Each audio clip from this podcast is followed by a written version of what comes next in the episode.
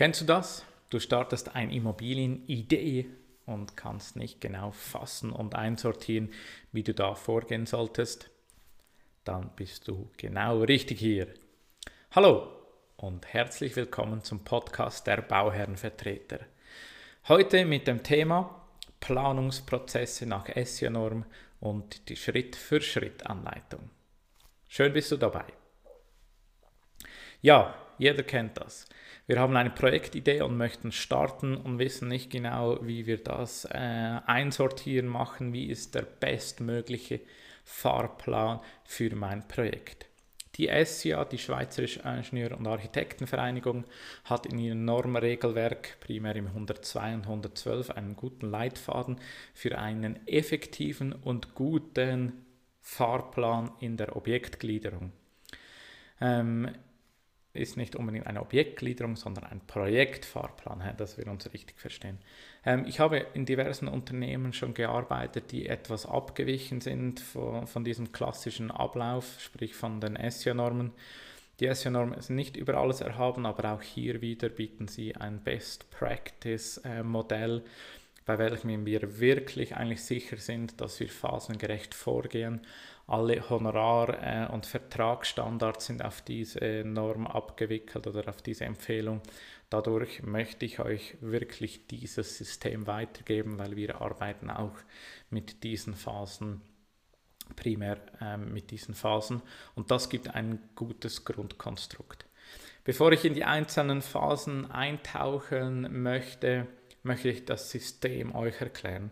Es ist wichtig, dass wir immer eine Phase haben, diese Phase abschließen mit einem Akt.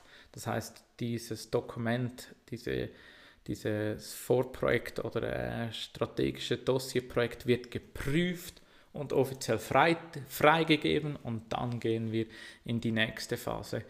Weil alles mit, mit klarer Beauftragung, Kostenabrechnung, wenn etwas schief geht, Leistungsinhalte definieren, ist jetzt das geschuldet oder nicht geschuldet in dieser Phase. Das wird alles unnötig kompliziert und, und, und ein richtiger Mix und Brei, äh, der nicht durchdringbar wird, wenn man nicht klar Phase für Phase freigibt und bearbeitet. Darum das erste Learning aus dieser Episode, klare abgegrenzte Phasen machen, die den Leistungsinhalt, die Erwartung klar definieren, was abgegeben werden muss und die Entlöhnung dazu. Und so bekommen wir wirklich Klarheit äh, und einen guten Projektablauf. Das zweite sind die Phasen. Ähm, nach SIA-Norm sprechen wir von sechs verschiedenen Phasen. Die erste ist die strategische Planung. Da gibt es wieder zwei, drei Unterphasen. Die zweite ist die Vorstudie. Die dritte ist die Projektierung. Die vierte ist die Ausschreibung. Die fünfte ist die Realisierung. Und die sechste ist dann die Bewirtschaftung. Jetzt sind diese Phasen wieder etwas fein gegliedert und unterteilt. Ähm, in der Phase 1 gibt es einfach eine Phase, das ist dann die Nummer 11. Hier, löse, äh, hier sprechen wir von den ganzen Bedürfnisformulierungen, Machbarkeitsthemen und Lösungsstrategie. Also wirklich das, was ich immer predige und sage, am Anfang erschaffst du ein erfolgreiches Projekt oder nicht und am Anfang kann man Kosten, Zeit und Qualität beeinflussen. Hinten raus in der Realisierung oder gar Bewirtschaftung ist es vorbei. Da hast du keine Möglichkeit mehr als Bauherrenvertreter oder Bauherrn das Projekt zu steuern. Darum diese Phase 1 und 2, das sind die wichtigsten Phasen, äh, wo man ein Projekt steuern kann. Die Phase 2 Vorstudie sind in zwei äh, Themen aufgegliedert. Die 21, hier definiert man das Bauvorhaben und macht eine Machbarkeitsstudie. Und dann in der Phase 22 wäre dann das Auswahlverfahren. Hier geht es darum, wenn man einen Architekturwettbewerb oder äh, sonstige Wettbewerbe oder Anforderungen noch spezifizieren würde.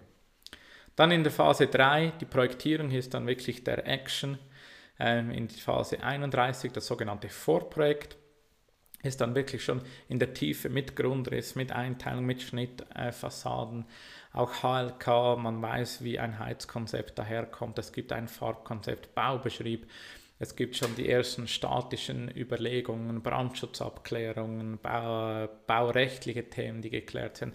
Also schon ein wirkliches Dossier, wo man sehen kann, geht das Projekt in die richtige Richtung, mit natürlich auch einem verbindlichen oder verbindlichen Kostenschätzung, äh, welche dann das Projektdossier hat. Hier spreche ich gerne vom Vorprojektdossier, das ist dann das fertige 50, 100, 500-seitige Dossier, das man vom Architekt und von den Fachplanern bekommt. Zur Prüfung, natürlich gibt es immer diese Bauherrensitzungen, wo ich kontinuierlich äh, das, diese Vorprojektphase begleite, aber die Endphase ist Abgabe des Vorprojektdossiers. Dieses wird geprüft. Äh, wir arbeiten immer mit einer sogenannten Vorbehaltsliste zu dieser Phase, also Vorbehaltsliste zum Vorprojekt. Da listen wir wirklich auf, welche Themen nach unserem Bedürfnis noch nicht dem Projektpflichtenheft ähm, zum Beispiel entsprechen oder unseren Vorstellungen oder Aufgabenstellungen, dass wir das festhalten können. Dann gibt es zwei Varianten. Entweder äh, das Vorprojektdossier wird überarbeitet und nein, nach, nein, zur, die Phase wird wiederholt. So einfach gesagt. Und die zweite Möglichkeit ist, wir nehmen diese Vorbehaltsliste in die nächste Phase und starten dann mit dem Bauprojekt. Das ist die nächste Phase, 32 Bauprojekt. Hier wird nochmals detailliert ausgearbeitet zur Baueingabereife, also dass man das wirklich das Dossier zur Baueingabe fähig macht. Hier wieder das gleiche Prozedere. Hier geht es nochmals mehr in die Tiefe. Es wird nochmals detaillierter ausgearbeitet. Es kommen Apparate, Küchenpläne, Nasszellen, Pläne dazu, dass man wirklich das substanziell nochmals verfeinert und in die Tiefe geht. Und das leitet dann in die Phase 33 über die Bewilligungsverfahren und das ganze Auflageverfahren. Genau. Dann sind wir in der Phase 4 und starten eigentlich mit der Phase 41 Ausschreibungen und Offertvergaben. Hier geht es darum, die ganzen Submissionspläne äh, vorzubereiten. Architekten und Fachplaner bereiten das vor. Ähm, ihr merkt, ich bin live hier unterwegs, darum gibt es auch gewisse Nebengeräusche, die ich bewusst dann nicht rausschneide. Ähm, es ist wichtig, dass ihr wirklich den Gesamtkontext und auch einige Versprecher manchmal mitnimmt, dass es wirklich ähm, so klar rüberkommt, wie ich dann das auch möchte.